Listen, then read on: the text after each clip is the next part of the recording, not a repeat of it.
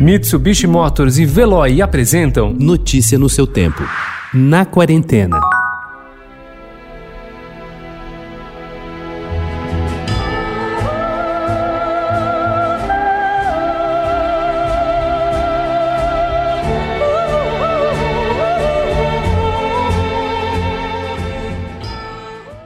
Houve a parceria de Ennio Morricone com Sergio Leone, e suas trilhas para os spaghetti westerns do grande Sérgio não apenas deram uma textura àqueles filmes, como tornaram o nome do compositor conhecido reconhecido. Mas ele sobreviveu mais de 30 anos à morte do parceiro em abril de 1989. Morricone seguiu criando suas trilhas, teve outras parcerias com Giuseppe Tornatore e Quentin Tarantino. Morricone morreu na madrugada desta segunda, Havia sofrido uma queda, fraturou o fêmur, decorreram complicações. Tinha 91 anos, nasceu e morreu em Roma.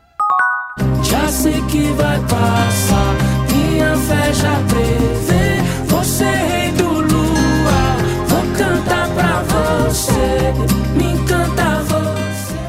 As vibes positivas são um território de Rael desde o início de sua carreira há quase 20 anos, quando ele surgiu no hip hop nacional trazendo seu violão e infusionando o rap com reggae e referências da MPB. Não é por acaso que seu novo EP, lançado na quinta-feira pela Laboratório Fantasma, leve como título Capim Cidreira Infusão. O disco traz três canções do trabalho anterior, Capim Cidreira, de 2019, duas de Ainda Bem que Eu Segui as Batidas do Meu Coração, de 2019 2013 e uma música inédita, Rei do Luau, gravada em parceria com a cantora Isa. Em comum, as texturas adaptadas para o violão e a qualidade inspiradora das batidas e das letras.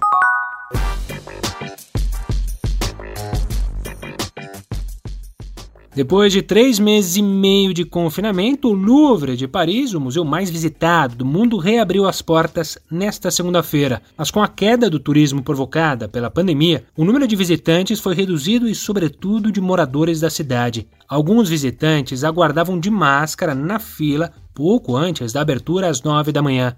Um cartaz informava que não havia mais ingressos para o dia.